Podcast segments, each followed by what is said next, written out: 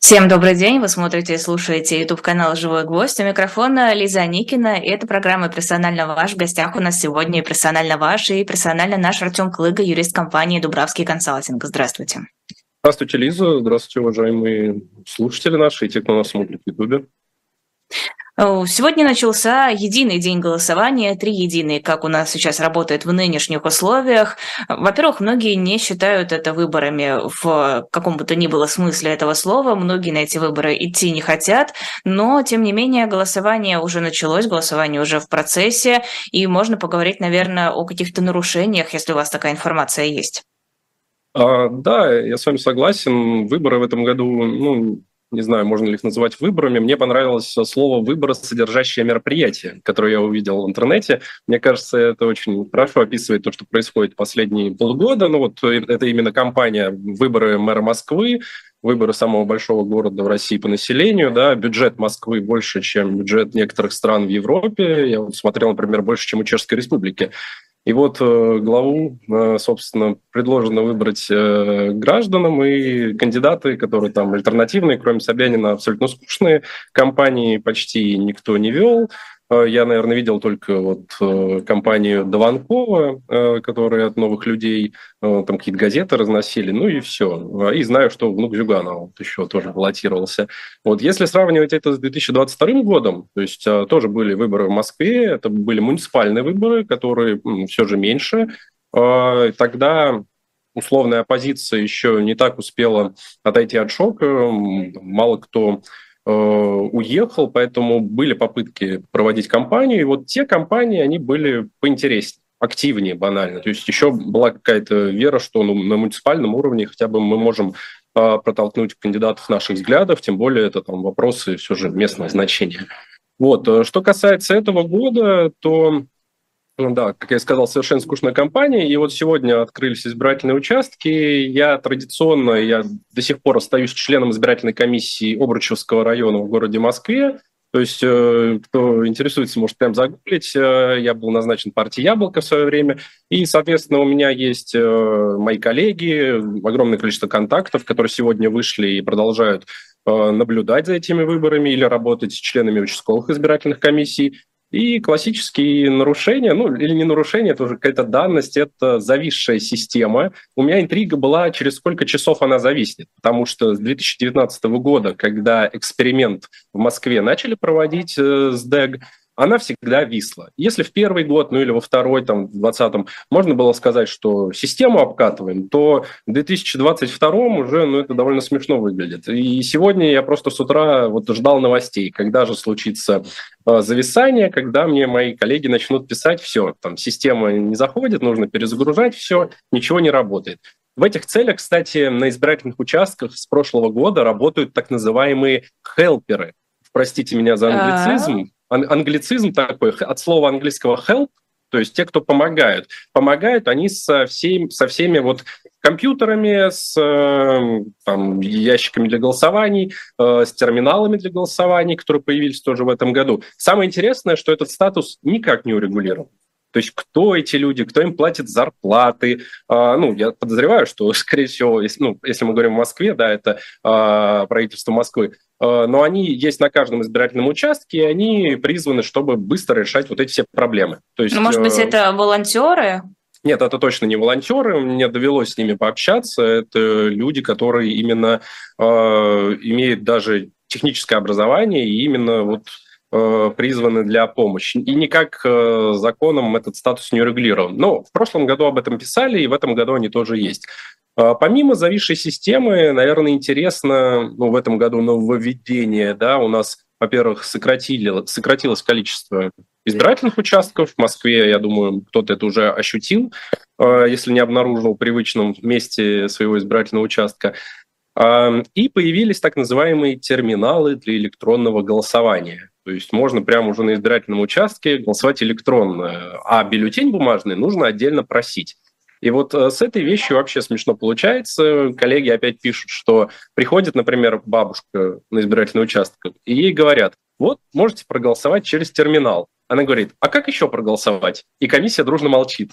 То есть mm-hmm. не очень хочется комиссии объяснять, что есть возможность голосовать бумажно. То есть они да. избегают бумажного варианта голосования? Да, более чем. То есть тенденция была видна то есть, с прошлого года, когда я сидел в избирательной комиссии и утверждал, что ну, традиционные на самом деле вещи, что ДЭК непрозрачный, я лично вот без технического образования, я не программист, я не понимаю. Вот я вижу графики. Ну и что мне эти графики? Как это люди голосуют? Вот я в свое время в 2018 году у урны простоял, это были президентские выборы, простоял вот от звонка до звонка, я от нее не отходил.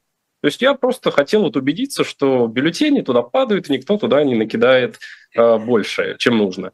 С ДЭК это ничего не понятно, но члены моей избирательной комиссии утверждали все время, что это невероятно удобно. Э, людей нужно меньше привлекать для работы на выборах. Посмотрите, как похорошели госуслуги, посмотрите, как похорошела Москва. Теперь все как в МФЦ. То есть а сокращение участок, участков с этим связано, с тем, что много да. электронных голосов? Да, они сейчас э, ввели, то есть еще в прошлом году были введены так называемые электронные книги избирателей, то есть э, ну, у нас традиционно бумажные были очень долгий период, теперь они стали электронными.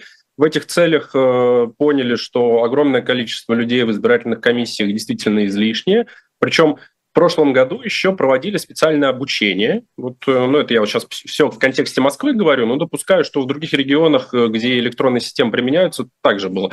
Вот. И кто обучение не проходил, тех не допускали к работе с электронным списком. И это тоже вопрос, который я ставил в своей избирательной комиссии. То есть все члены комиссии равны, но просто кто-то прошел обучение, его сажают за компьютер, и он там работает со списком. А кто обучение не прошел, он как бы бездействует. Ну, может находиться на участке, разве что следить за законностью. Был вот этот момент. А с этого года, да, вообще появились терминалы для электронного голосования, и нужда, ну, наверное, в огромном количестве членов ВИК с точки зрения власти, ну, она отпала. К тому же, это, представьте, э, постоянная проблема, нужно искать, это чаще всего учителя, мотивированных учителей, которые загружены работой. Я неоднократно в шоке просто пребывал, когда, например, сидел вот в ночь подсчета в избирательной комиссии и смотрел, как какие-то учителя в 5 или в 6 утра сдают э, протоколы итоговые, и я наивно полагал иногда, что у них там на следующий день выходной. Они смеялись и говорили, что ну, через час возвращаться, уроки начинать проводить. А то это есть, ну вопрос ну, мотивации или все-таки это обязаловка? Вот то самое добровольно-принудительное, которое у нас настолько популярно? Это такой больше, да, добровольно-принудительный, в том числе, ну, как бы просьба. Я не могу сказать, что там какие-то угрозы страхом, что ли, каким-то было, там, угрозы увольнения. Нет, это вот просто уговоры, что больше некому, а вы столько вот работали, а нам сейчас новых людей не найти, не обучить. Но все равно тенденция где-то вот такая с 2021 года пошла, что многие члены комиссии у меня в районе в том числе складывали свои полномочия. Это сделать, кстати, формально очень просто, ну, просто заявление написать и там, в определенный срок э, до начала выборов. И все, и тогда твои полномочия прекращаются. Но там определенная хитрая сеть в Москве, опять же, через директоров школ, э, глав управ и э, там глав префектур, которая вот составляет такой вот, я не знаю, там проводят с ними совещания буквально, уговаривают, оставайтесь, работайте. Я очень долго работал с такими учителями, я очень много с ними общался, и мне их по-человечески, на самом деле, в большинстве своем жаль. У меня не было в практике каких-то прям вот, наверное, комиссий, где у меня было очень много проблем. Я посещал такие комиссии, но не работал с ними. Вот, ну, где там хамят, где там пытаются фальсифицировать результаты. И работал я именно в большинстве своем с хорошими людьми. Но вот э, они не могли податься какой-то вот, воле и прекратить, например, работать там. Поэтому сейчас многими это воспринимается как, ну, наконец-то, эти выборы, да черт бы с ними, все хорошо, все электронно, и как нам лучше стало жить. Понятно, что для независимых наблюдателей это, конечно, э, усложнение, потому что у нас последние 10 лет э, Россия, вот 10 лет, кстати, примечательно, потому что в 2013 году была кампания мэра Собянин-Навальный, да, и что мы там увидели. То, что мы тогда увидели, сейчас вообще даже невозможно представить. И настолько заблокированы вообще возможности назначения вот людей в комиссии, да, у нас сейчас нету статуса, например, э, члена комиссии с правом совещательного голоса. Его отменили в прошлом году, и это было, я поясню, может, для тех, кто не знает, это был очень хороший способ назначить буквально вот человека, который хочет наблюдать весь день на участке, за один день. Просто направление ему даешь, направление там от кандидата э, или от партии, которая избирается. И все, человек идет, весь день работает, он у тебя в такой вот команде наблюдателей. Э, когда все это отменили, и там и журналистам перестали предоставлять свободный доступ, там условия появились, что у них должны быть трудовые договоры с редакцией определенный срок, вот, э, то да, сейчас банально оставшиеся способы – это вот те члены участковых избирательных комиссий, которые остались. Я вот, собственно, таким тоже являюсь. Меня Московский горосберком каким-то образом назначил в 2000, в конце 2020 года. Вот, э, и, и некоторых моих коллег по партии «Яблоко» тоже. Но сейчас, понятно, уже, когда там будет ротация, такой вольности никто не допустит. Вот. А так, наверное, продолжая тему сегодняшних выборов, вот э, глава Мосгорразберкома Кириллова, председатель, прошу прощения, заявила, что вот это голосование электронное, оно как бы не основное, это вспомогательное голосование. А так как оно вспомогательное, оно может виснуть, все с этим нормально, оно может там не функционировать какое-то время. Поэтому, мол, голосуйте бумажно. Но понятно, что на местах никто там не будет предлагать бумажный бюллетень, а предложит его только тому, кто знает про свои права, знает, что это можно просить и будет на этом настаивать. Ну и классическое нарушение, наверное, которое я всегда отмечаю, но оно меня почему-то до сих пор поражает, это а, надомное голосование, это использование пенсионеров, людей, которые, может, не до конца окончательно понимают какую-то политическую ситуацию в своих целях, а, и использование это очень грязное. Оно меня всегда на какие-то эмоции, на самом деле, провоцирует. Потому, я поясню. Надомное голосование всегда у нас возможно, если вы не можете там явиться на участок, потому что по состоянию здоровья к вам может прийти комиссия с урной. И если кто-то, может, из наших слушателей хоть раз на такое голосование ходил, видел, что это всегда пенсионеры очень преклонного возраста. И когда я узнал, как э, эти пенсионеры подают заявления в основном на голосование, ну, я тоже был немного удив... не удивлен, наверное, больше в шоке, потому что используется в Москве, по крайней мере, такая система соцработников, которые работают с этими пенсионерами круглый год. Для этого у нас в Москве есть целый департамент э, труда и социального развития, по-моему, как так называется, а ниже есть такие э, ЦСО, центры соцобеспечения, вроде как-то так. Э, у всех у них есть соцработник, и соцработник буквально в такой аккуратной форме говорит, что если вот вы не запишетесь на надомное голосование, возможно, меня там от вас уберут. Я Серьезно? вам помогать не смогу. Да, у, у нас были такие подтверждения, да, это вот с 2019 года. Я вам помогать не смогу. Возможно, что-то случится вот как-то э, с обеспечением, их там в том числе продуктами и лекарствами им помогают. Вот, поэтому вот это вот... А способ... это вообще как-то юридически возможно отказать вот в этой социальной помощи пенсионеру? Нет, конечно, невозможно. Э, у них там конкретные условия прописаны, что, как, там, что по нормативам регулировано. В Москве это, кстати, ну, в сравнении, опять же, с другими регионами относительно неплохо э, развито. Но вот эти способы с агитации, ну не агитации, способы с вписыванием людей в список надомников, они прям используются на отлично. И впоследствии, что делает независимый, например, наблюдатель? Он приходит в избирательную комиссию, смотрит, а сколько у нас надомников. И у нас всегда вот с коллегами была такая цифра, что если там больше, например, 60 на район, где проживает условно 35-40 тысяч избирателей, если там больше 60-70 надомников, то это аномалия. Вот. Mm-hmm. Если там где-то 20-25, ну хорошо. И можно потом даже, ну, статистику вот публиковали много раз, да, вот э, с все, если там довольно большое количество надомников, то это фальсификация. Ну, людей как бы вписывают, приходят к ним, э, если еще приходят, потому что мы встречались и с фальсификациями, когда просто вбрасывали таких людей в урну, когда никто за ними ну, никто ее не контролирует, когда эта урна куда-то уходит. Да? Если там есть наблюдатели, если есть независимый член комиссии, то да, обходят всех, э, и э, пенсионеры ну, чаще всего голосуют. Э, лично я, когда ходил, ну, при мне, на них не давили. Ну, наверное, из-за моей фигуры опасались. Вот. Я думаю, что присутствие наблюдателя оказывает некое влияние. Да, конечно. А что происходит без, ну вот я даже представить не могу, какое давление. Еще вот в прошлом году была у нас тоже характерная история, это в Обручевском районе Москвы, СМИ они писали. У нас там есть такой э, интернат, ну не интернат, а учреждение для э, вот, людей, у которых есть психические заболевания, э, и там тоже должны проводиться выборы, э, но Выборы там проводятся тоже очень интересно. Это закрытый избирательный участок. Туда попасть могут ну, только члены избирательной комиссии. Например, я, как член вышестоящей избирательной комиссии, мог туда пройти. Вот.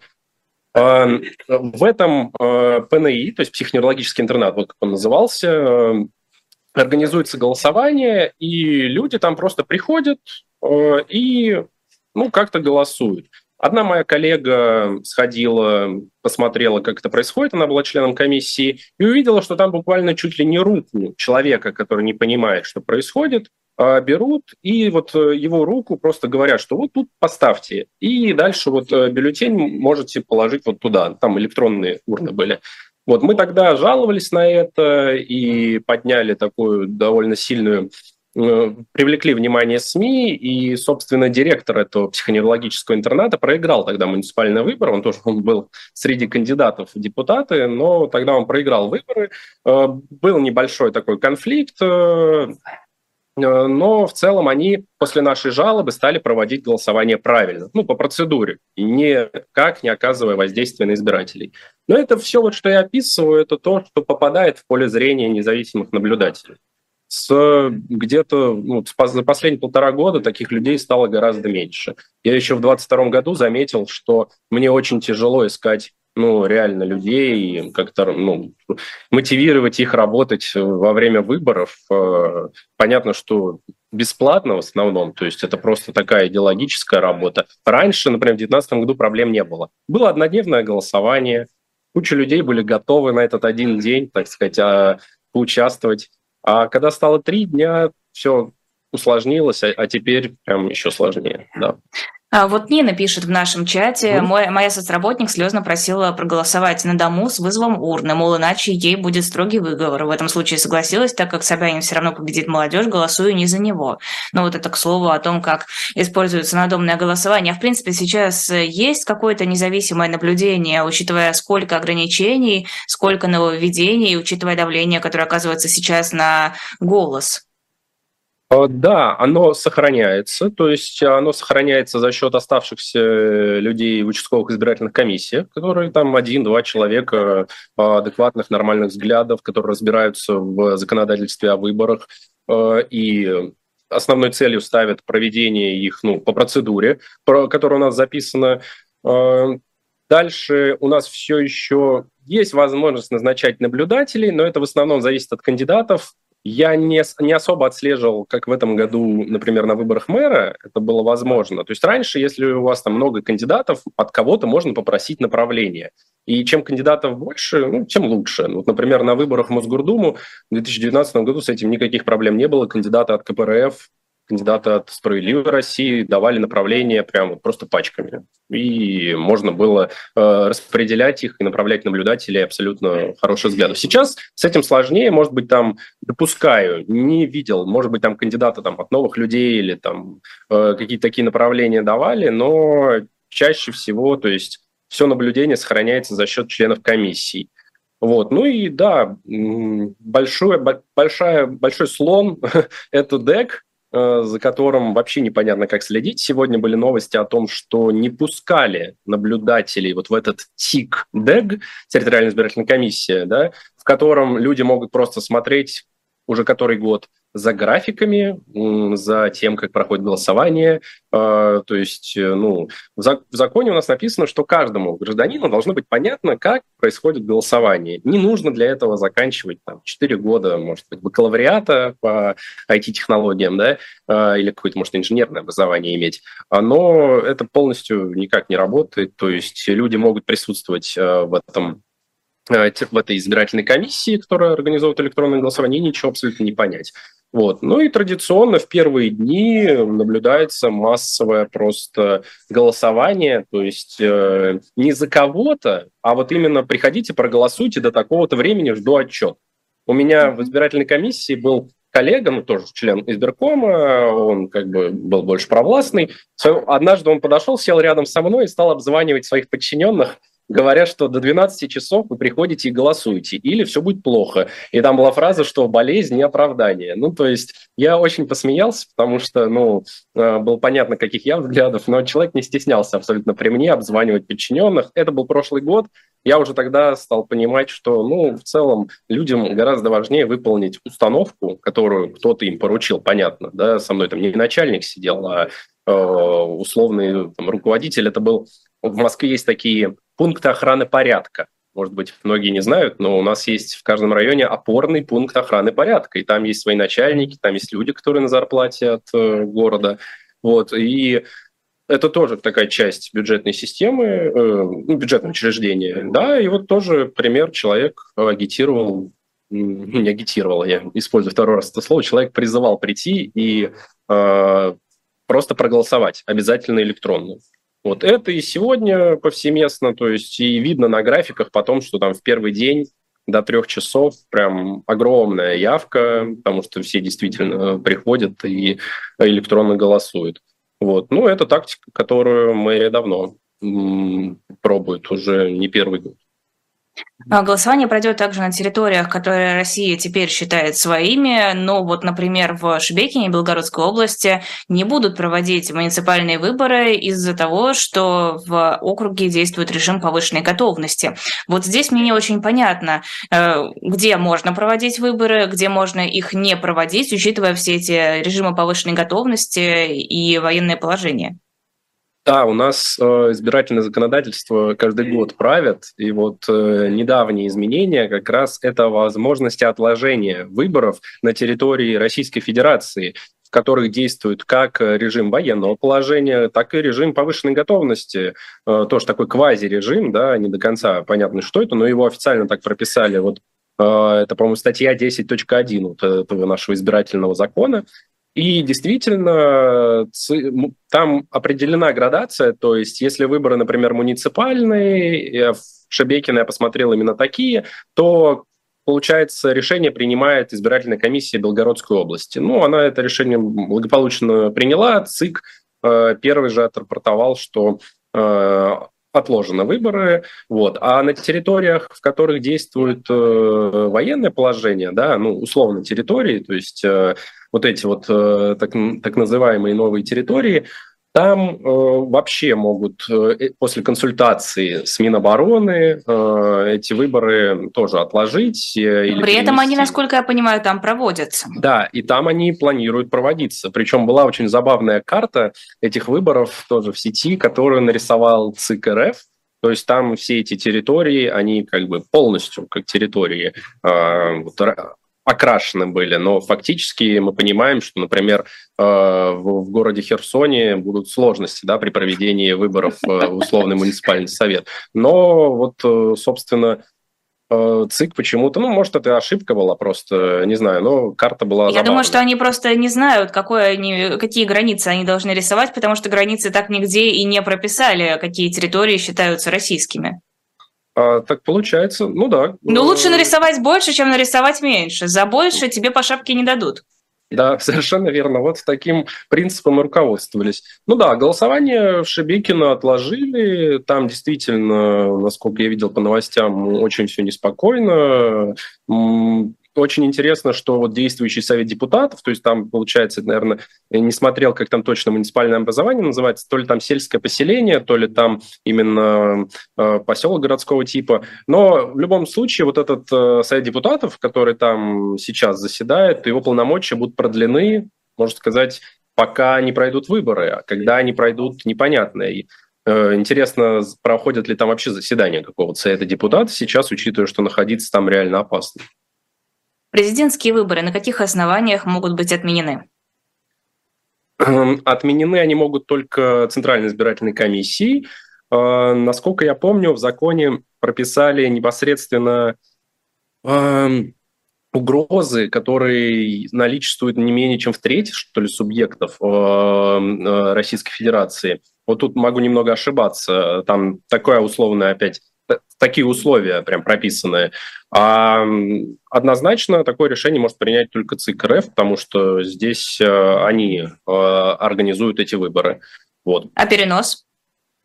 Перенос, э, ну, у нас перенести их прямо вот Ну вот, допустим, объявят в России военное положение. Угу. Это ведь будет основанием для переноса выборов?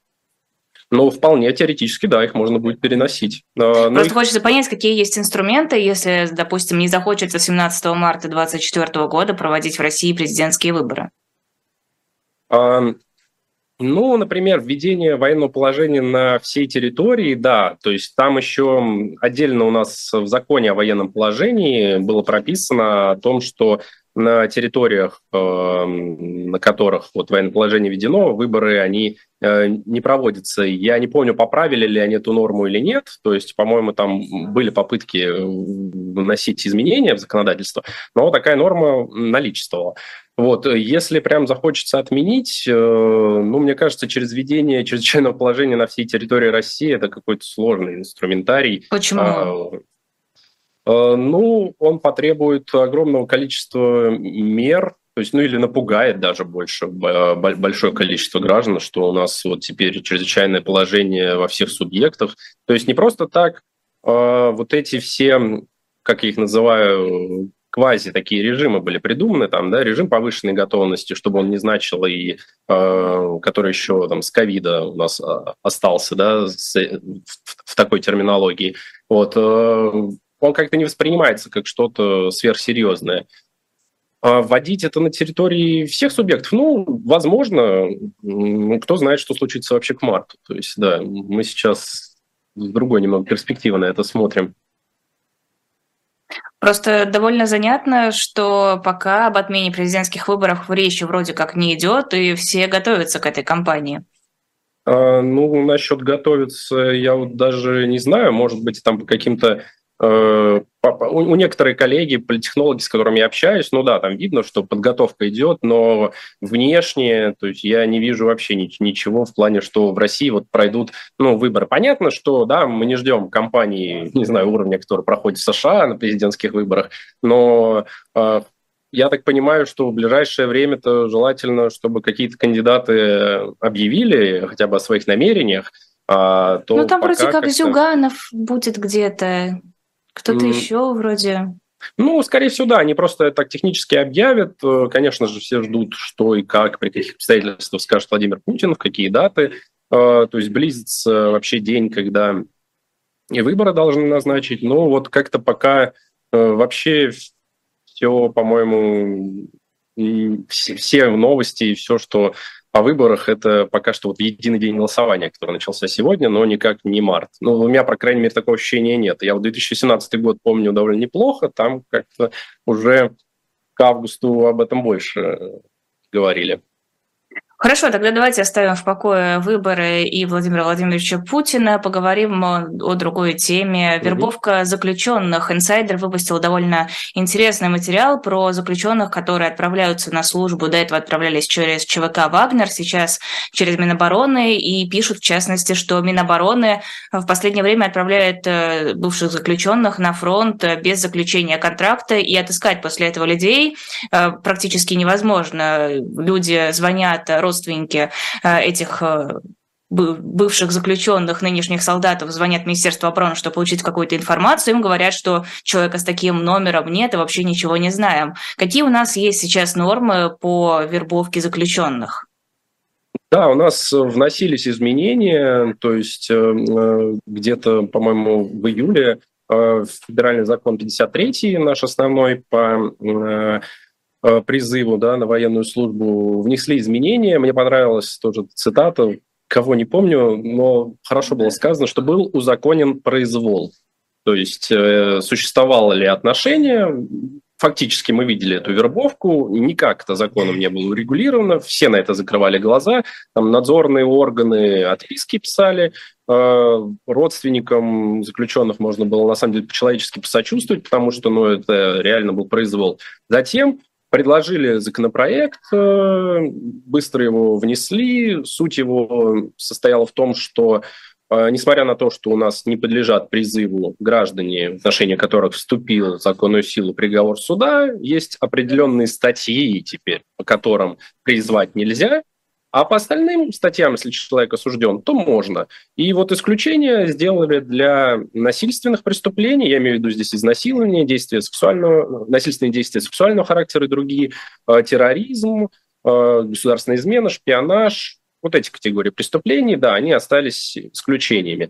По остальным э, преступлениям стало можно вербовать заключенных.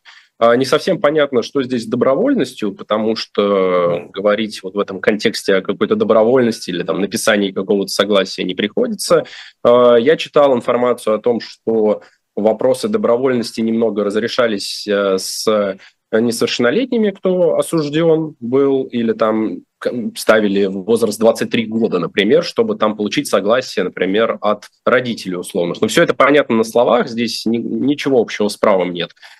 А потом, когда стали отправлять туда людей по документам, которые удалось посмотреть, это, ну, понятно, решение, там, например, об отправке, то есть это должно быть согласовано там, с Федеральной службой исполнения наказания, э, с управлением соответствующим, и, э, ну, указы вот все эти, которые были нет, указа о помиловании это было до вот, законодательства. Потом, когда оно появилось, стали вот эти вот только решения где-то проскакивать. А дальше ведь нужно что делать? Это же, получается, человек получает статус военнослужащего. То есть у него ну, должны быть оформлены хотя бы там документы воинского учета, он должен быть поставлен на учет. А, опять же, все для целей там каких-либо а, выплат, э, для целей, там, если он ранение получит и гибель, да, но я так понял, вот этим вопросом мало кто вообще озаботился, то есть э, людей отправляли, потом, если они там пропадали, их пытались найти только родственники, а, и здесь какие-то опять надзорные органы никак не помогали. В том числе, вот я читал этот материал, по-моему, на инсайдере, там вообще на самом деле душераздирающая история про то, как э, мама пыталась дозвониться по телефону Минобороны, они там не работали. Да? Ну, вот это вот классическая ситуация, то есть человек остается один на один и не понимает, куда ему тут обратиться. Э, ну, на самом деле ситуация действительно сложная, потому что говорить о каких-то вот правовых нормах вот после того момента, когда человек оказывается там, и вообще о поиске его не приходится. Э, либо здесь нужно подключать ну, дополнительно, там, например, военных адвокатов, военных юристов, которые э, ну, хотя бы напишут там несколько жалоб, пойдут просудиться э, отдельно военные суды, чтобы ну, хотя бы там не то, чтобы найти, чтобы человек там хотя бы мог выплаты какие-то получить. Потому что если никакие документы не оформлены, ну, просто человека не найдут, и, и все, и будут говорить, что ничего и не было. То есть... Потрясающая экономия для государства. А в принципе, насколько это вписывается в, э, я имею в виду не уже когда человек попал туда, а сам факт того, что заключенных отправляют по контракту на войну, насколько это вписывается в какие-то законодательные нормы. Одно дело Украина, где действуют похожие э, законы, но Украина конкретно воюет. У нас говорят, mm-hmm. что войны нет, у нас все хорошо, у нас просто специальная военная операция. Ну, у нас официально объявлена частичная мобилизация, да. Я не знаю, если говорить чисто вот э, с концепцией законности, вот, вот этой вот глупой концепции, ну, не глупой, ну, просто законность, вот написано в законе, значит, все правильно. А, да, они поправили закон, и действительно, если там объявлена мобилизация, то могут э, по ней призвать. Если говорить с, кон- с концепцией вот норм права, прежде всего направленных на защиту прав человека, но здесь э, э, это вообще ничего не имеет общего э, с правом. То есть у нас у наказания совершенно другая цель. То есть человек оказывается в тюрьме не потому, что теперь мы можем делать с ним что хотим, хотим отправим на войну. Нет, человек там оказывается для исправления. У нас в Уголовном кодексе записаны цели вообще. Э, ну вот, исправление, кровью, искупить да. свою вину, послужить ну, Родине. После этого человек явно станет абсолютно исправившимся, хорошим и добрым. Ну да, я понимаю, но я не могу согласиться с этой э, трактовкой, потому что это, наверное, трактовка, возможно, э, нашего государства, но для цели исправления ничего здесь не происходит, да, человек только получает там, если он про проходит это и остается в живых, он получает еще больше там заболеваний и вообще возвращается другим. И неизвестно еще, я думаю, здесь не надо быть, наверное, врачом, э, ну, у меня нет медицинского образования, но э, не надо быть врачом, чтобы понять, что если человек возвращается, вряд ли ему вот после такого, ему как-то легче в, в социуме потом жить. У нас и без э, войны, и до 2022 года были проблемы с э, всей этой э, системой исправления. То есть, когда люди выходили, и все равно там и рецидивы иногда совершали, и все равно были отстранены от общества. И есть в России вот... Э, такое предубеждение да, к лицам, которые там были осуждены, но их судимость погашена, например, при устройстве на работу. У нас какие-то прям вот, ну, ненормальные э, все эти проверки у некоторых работодателей по, ну, причем на разные должности, я там не говорю каких-то руководящих, да, причем проверяют то есть, всю историю. И если там была судимость погашена, то там могут отказать. То есть человек просто остается ограниченным от общества. А сейчас э, его еще и воспринимают как э, такого условного мобилизованного, который не может сказать «нет». И это, конечно, ничего общего с правом не имеет, это ужасно, и такая практика в будущем будет осуждена, конечно же, и там в учебниках права, я думаю, она будет отражена как э, ничего не имеющего общего с концепцией там, прав человека. Э, Еще одна громкая и жуткая история про кубинцев, которых вербовали для войны в Украине, ну, со стороны России их вербовали. Куба официально заявила, что раскрыта сеть, которая занималась этой вербовкой, до этого Куба предпочитала отмалчиваться. И были истории конкретно этих кубинцев, которые говорили, что вообще-то они подписывали договор на какую-то стройку, да, особо не читая, и после этого их привезли в какие-то тренировочные лагеря, они узнали, что их собираются отправлять на войну, и просто не смогли оттуда никуда деться, их не отпускали, у них них забрали документы, и фактически это ну, принуждение к участию в боевых действиях. Это можно как-то расследовать? Я имею в виду, конечно, не сейчас, не в нынешних условиях, но когда-нибудь потом, чтобы те, кто этим занимался, понесли наказание. А расследовать, э, ну, если мы допускаем, что потом будут для этого следственные органы и хотя бы как, какая-то ну, там, платформа для расследования, конечно, можно. Что касается иностранцев, именно, да, у них не было, я не читал эту новость, но у них не было российского гражданства, да, они как иностранные граждане рассматривались. А, или, или нет? А, или это вопрос? Да. Вопрос, да, да, вопрос, да. Это граждане Кубы. Я не знаю, было ли у них российское гражданство, но вот истории, когда иностранцев э, берут э, на контрактную службу, достаточно. Да, а, там пытались тоже упрощать эти нормы по Э, возможности иностранных граждан э, быть, ну, подписать контракт и заключить контракт с Минобороны. А когда стало понятно, что они эти нормы упрощают, даже в некоторых странах СНГ местные, например, Минюсты стали предупреждать своих граждан о том, что это наемничество внимание. И что если вы там уедете в Россию, подпишете э, такой контракт, потом вернетесь... То дома вас ждет, будет дома ждать уголовное преследование. Уголовная статья за наемничество. Как было и, в Казахстане, например. Да, и в Узбекистане Минюст об этом предупреждал, э, вот в Кыргызстане, не помню, не видел, но в Узбекистане точно было. Э, поэтому, да, об этом стали предупреждать, стали пугать. Э, насчет, конечно же, принуждения, то есть когда людям говорят, что они едут там для выполнения каких-то работ э, по трудовому договору, оказывается в итоге не совсем там, ну, я не думаю, что здесь стоит объяснять, да, что это тоже э, никак не соответствует волеизъявлению человека. И, соответственно, это ну, не то, что принуждение, это прям отправка в такую в зону, где можно погибнуть, Э, поэтому да, при наличии инструментария и платформы для расследования это все можно будет в будущем расследовать и даже установить, кто эти решения принимал. Может Вопрос, ли Куба конечно, выступить? Времени. Может ли Куба выступить с каким-то официальным протестом, не знаю, раскритиковать действия российских властей? У государств достаточно дипломатических инструментов для того, чтобы для, для начала хотя бы обратить внимание на это, там, э, вызвать, например, посла России для дачи объяснений, э, чтобы как-то подсветить. Если на то будет желание, если э, Куба захочет разбираться конкретно вот в этой ситуации, я вот не знаю, сколько там человек всего было, да, то есть именно тех, которых пытались завербовать. А, но если захотят, то да. Но максимум, наверное, который они смогут сделать, ну, обратить внимание СМИ а, как-то на это сильнее и, возможно, договориться уже, может, в некоторых кулуарных а, ну, застенках. То есть, ну, журналисты могут этого не увидеть. Но пока я не видел каких-то там заявлений, на самом деле, от Кубы. То есть, а в целом Куба воспринимается как Э, союзник, да, то есть э, более дружественная страна, как у нас сейчас любят говорить вот этот термин. Поэтому даже не знаю, будут ли они э, именно в такой вот, ну, такой небольшой конфликт вступать.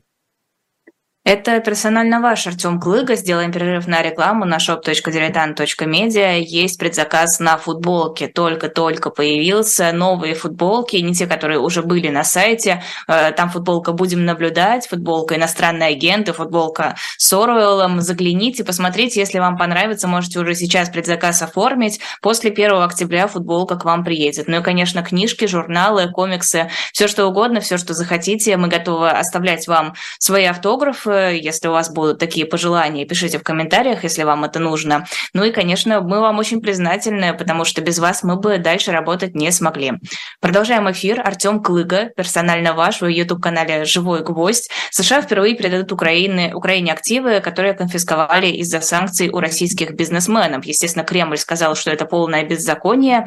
А на самом деле, насколько это законно? А, да, я видел эту новость. А, она интересна тем, что ну, пока что там не все совсем понятно, но мне кажется, заголовок здесь не совсем правильный. А, США действительно уже не в первый раз заявляют о том, что хотят передать вот, активы, но делают они это особым образом. То есть я немного у своего коллеги Игоря Слабых, который на «Живом гвозде» тоже появляется в программе «Трефекты», уточнял вот э, этот вопрос. Он мне подсказал, что стоит обратить внимание на дело Константина Малафеева, который вот в США был осужден за нарушение вот именно санкционного режима. И из-за, из-за того, что появился приговор уголовному делу, который вступил в силу, стала возможным конфискация его имущества и в том числе активов. А, вот именно за нарушение подсанкционного режима и через приговор. Просто так, а, за тот факт, что в отношении там, человека введены санкции, а, нельзя взять и его активы там, передать или забрать у него. И, собственно, такого мы пока еще не увидели. А та новость, которая вот сейчас распространяется, я попытался поискать решение суда, то есть посмотреть, э, что по сути, но его пока нет или оно пока не опубликовано. Поэтому все, что мы можем сделать, это вот сравнить э, с делом Малафеева. Замороженные активы изъять тут э, никак не получится. А насколько это можно назвать важным прецедентом? Ну, слишком важно, наверное, это нельзя назвать. Ну, то есть по, через уголовное дело конфискация активов – это совершенно нормальная практика. Может быть, э, все так на это обращают, потому что здесь прямая связь с Россией, там, э, с российскими санкционными лицами. А, ну, плюс Но... передача этих денег Украине, не просто да. конфискация, а отправка на конкретные нужды. И а, решение, да. ну, явно политическое, не экономическое. Ну, совершенно верно здесь. Но я говорю, именно механизма реализованного, что просто человек находится под санкциями, а потом э, из-за того, что он там находится, эти деньги, активы у него берут и там сразу же передают Украине, нет, такого не было. И пока нельзя о таком сказать. То есть э, речь просто о действии обычных уголовно-правовых норм, а дальше эти деньги, которые поступают в бюджет, э, США, которые конфискованы, ну, они дальше ими распоряжаются так, как решает Конгресс. А Конгресс там уже, как я понял, неоднократно э, анонсирует э, военные пакеты помощи Украине, поэтому, ну, если так говорить, то да, происходит как бы передача, да, активов в Украине, но это такой довольно-таки длинный путь, и не совсем точно, наверное, было бы говорить, что чисто вот из-за санкций э, берут активы, отдают их сразу Украине. То есть, э, говорю, решение суда, если появится, если там будет что-то вот новое, то, чего я сейчас не сказал, э, то да, скорее всего, будет прецедент. Но подозреваю, что это просто через обычное уголовное преследование сделано. Не, ну вопрос, можно ли подобные э, нарушения приписать другим людям, которые находятся под санкциями, найти какие-то нарушения в их карьере, в их биографии, использовать эти деньги также на помощь Украине?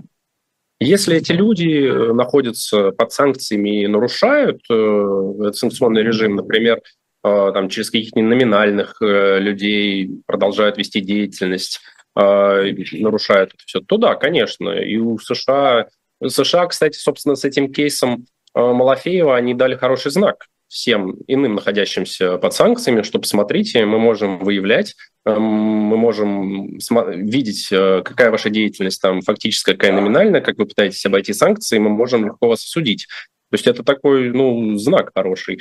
Поэтому ресурсы все для этого там есть. Э, если люди там нарушают санкционные правила, то да, конечно, будут возбуждаться уголовные дела. И я думаю, первое, на что там будут обращать внимание, это именно изъятие акций, а, активов. А, а как воспринимается то, что Европейский суд постановил снять санкции с человека, которого раньше связывали с Кремлем, с Александра Шульгина, бывшего гендира Озона? Это можно считать стартом какой-то э, череды снятия санкций с российских бизнесменов? Мне кажется, они добиваются этого уже очень давно, и вот сейчас, особенно учитывая, что и с Олега Тинькова сняли санкции, теперь с Александра Шульгина сняли санкции, это может быть воспринято как зеленый сигнал светофора. А, да, это очень хорошее, кстати, решение э, Европе... суда ЕС, не, не путать с Европейским судом по правам человека. А, собственно, там какая основная суть? То есть санкции вводятся примерно с одной целью, э, чтобы вот человек, который находится под санкциями, как-то изменил свое поведение. Да? То есть, например, в контексте российских бизнесменов, чтобы они Э, например, ушли со своих должностей, перестали как-то воздействовать э, на компании, в которых они работают, но, соответственно, эти компании напрямую связаны с Россией. А, по первым решениям, которым можно было изучить, они в открытом доступе, то есть сняли санкции только с гендиректора Озона, Шульгин, да, его фамилия, и причем как раз-таки суд там пояснил, что Э, он после того, как э, в отношении него были введены санкции, он ушел э, с поста директора. И, соответственно, как он перестал быть таким человеком, там был критерий описан в суде, то есть в судебном решении был описан критерий, о том, что больше он не возглавляет компанию, которая приносит значительную часть дохода в пользу российского правительства. Примерно такой вот вольный перевод.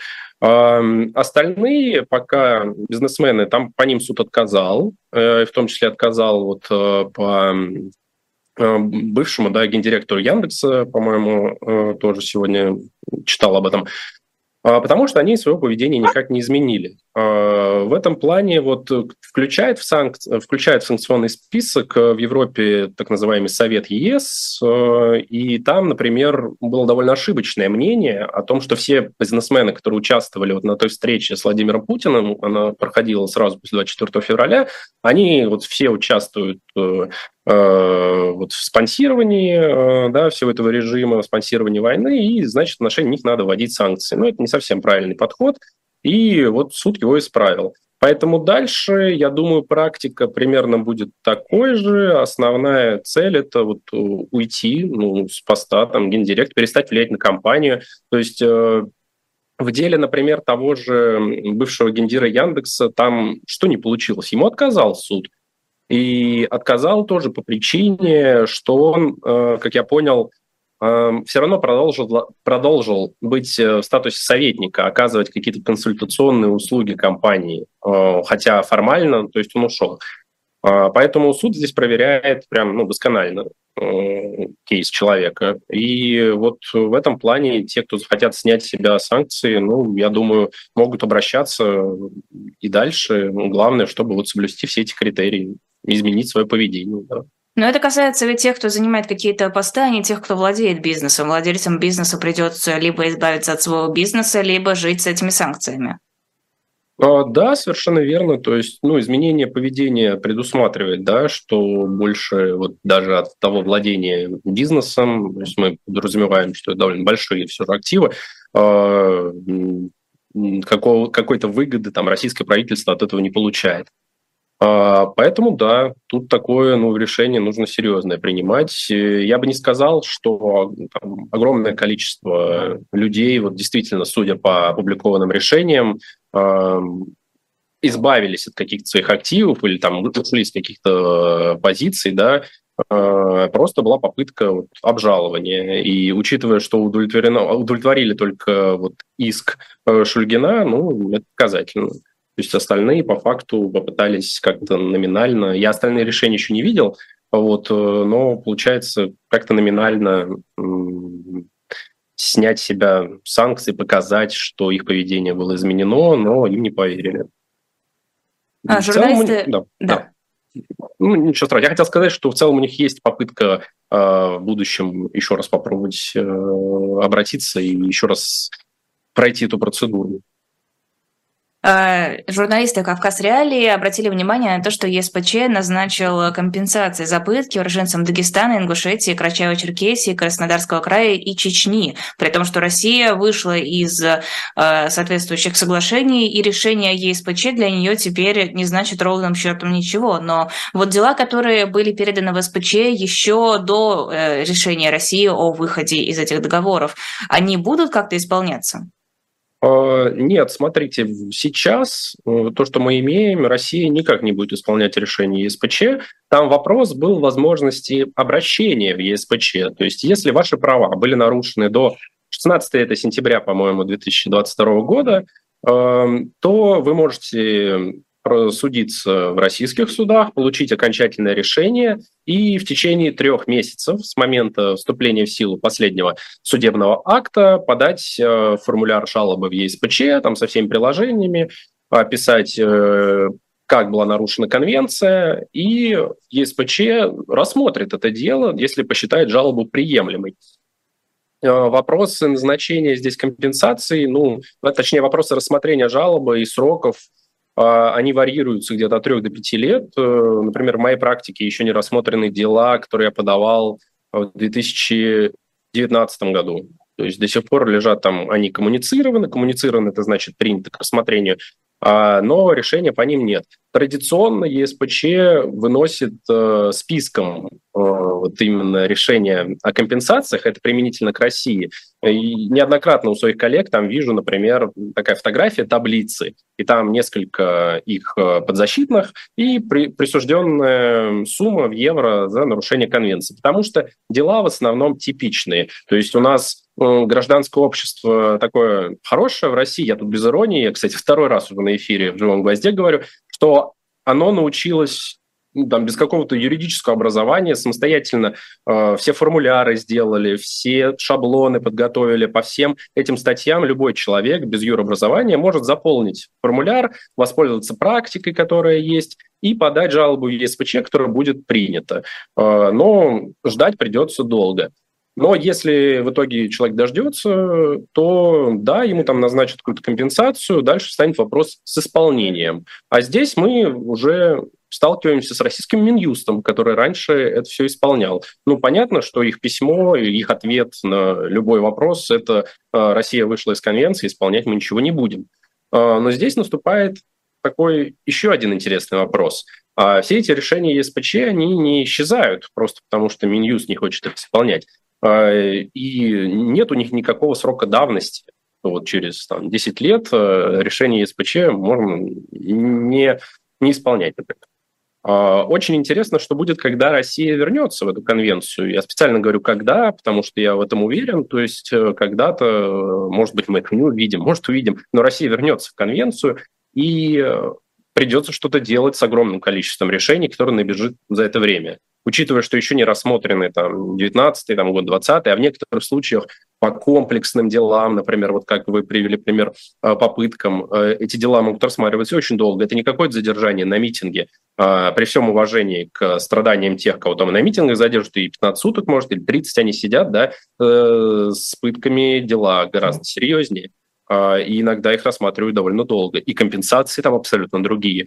Вот.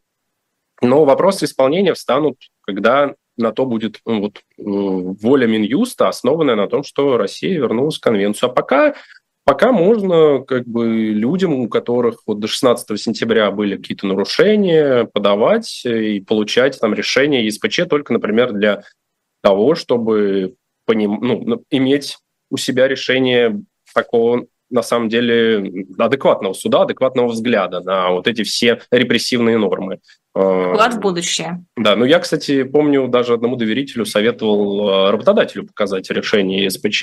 Это еще было, правда, в период, когда мы еще не вышли из конвенции, но решение ЕСПЧ прям воздействовало отчасти на работодателя, потому что он показал, вот смотрите, самый высокий суд, ну, который выше и куда можно обращаться гражданам России, вот он признал нарушение конвенции, а, несмотря на то, что российские суды, они вот меня осудили. Но работодатель это воздействовал, он тоже такой изменение образа в глазах других, почему нет?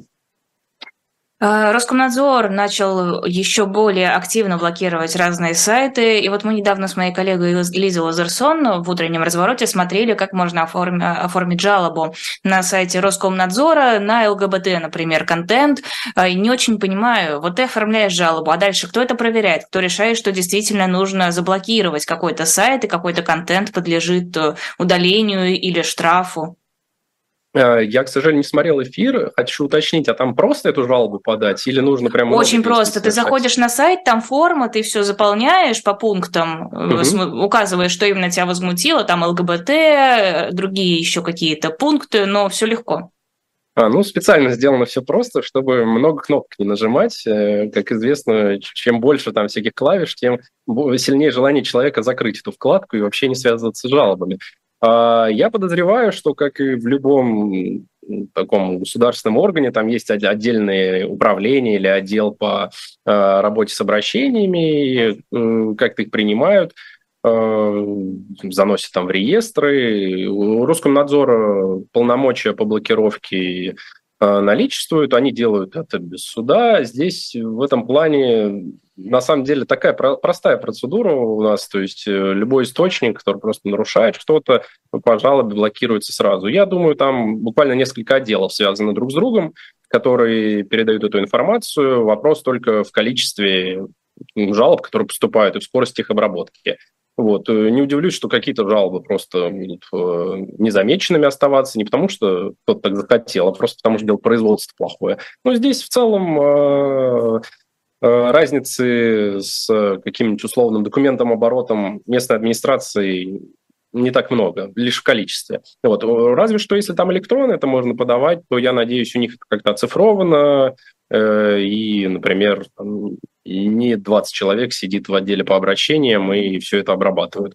А так, да, формально у нас на самом деле вот эти жалобы, это, как знаете, раньше вот было по обращениям трудящихся. Такая вот слово, словосочетание «штамп» из mm-hmm. прошлого, да, когда кто-то что-то просил, иногда что-то хорошее, иногда что-то, что хотело государство, иногда кого-то там, какие-то санкции, какие-то репрессии в отношении кого-то. Вот, это такое отличное основание для объяснения, что вот там люди жалуются. Просто так как-то у нас Э, наверное, вносят только в списки иноагентов там, или там нежелательными организациями назначают. Не, ну на хотя... иноагентов тоже нажаловаться ну, можно. Но, да, тоже видел э, материал о том, что там есть даже люди, которые подают на это жалобы. Да, ну то есть тут как-то для обоснований, что ли, легче, чтобы показать, что вот, посмотрите, есть много недовольных людей, этот не устраивает вот этот контент, э, связанный с ЛГБТ, и нужно дать им возможность подать эту жалобу. Вот. Ну, технологий прям на, на, на страже общества. Но, между прочим, на 885 тысяч сайтов э, таким образом была наложена блокировка. Это только за первое полугодие 2023 года. Ну, блокировки, насколько я знаю, в России пока не приводят к тому, что полностью там, невозможно э, осуществлять э, ознакомление с сайтом, да, но мне интересно то, что когда, например, смотришь материалы некоторых там административных или уголовных дел, очень часто сотрудники, когда они проводят э, анализ э, страниц в социальных сетях, они заходят на все эти запрещенные сайты, и причем потом протокол читаешь, то есть э, как это все производилось. Там не идет речь о каких-то специальных сервисах, которые помогают обходить блокировки. То есть спокойно, например, на вот э, некоторые запрещенные там в России да, социальные сети или на э, социальные сайты, которые заблокированы, э, когда надо, заходят в том числе и представители правоохранительных органов. Ну, чисто такое, конечно, эм, усложняющая жизнь деталь. Э, дальше хотелось бы посмотреть, как э, и будут ли вообще блокировать все эти вот сервисы VPN, потому что если... Ну, пытаются. Ним, ну да, если с ними будут проблемы, это, конечно, сильно ограничит э, граждан России возможности потреблять какую-то разную информацию с разными точками зрения. Но вообще проблемы уже начались, уже многие VPN-сервисы либо работают плохо, либо перестают работать. Да, я об этом слышал. И это вот э, подталкивает, конечно, к дискуссии о том, что такой, ну, пока что не железный занавес, слишком громко, но э, такая попытка ограничить людей, потому что э, там, любой маркетолог или пиар-менеджер, который там, изучает вот, трафик там, в социальных сетях, смотрит, сколько там просмотров, сколько людей, он скажет вам, что ну, там, реклама очень сильно пострадала после того, как все это блокируется, после того, как социальные сети были некоторые признаны вообще запрещенными, да, то есть э, там сразу и реклама, и количество пользователей сильно уменьшилось. Э, поэтому это все равно влияет. Э, я знаю, что некоторые граждане буквально не могут там, в течение э, дня зайти в эти соцсети, потому что ничего не работает. Потом там на сколько-то минут, час это все опять работает. Ну да, это... Э, и, и судя по тому, как это просто делается, то думаю, сайтов будет все больше.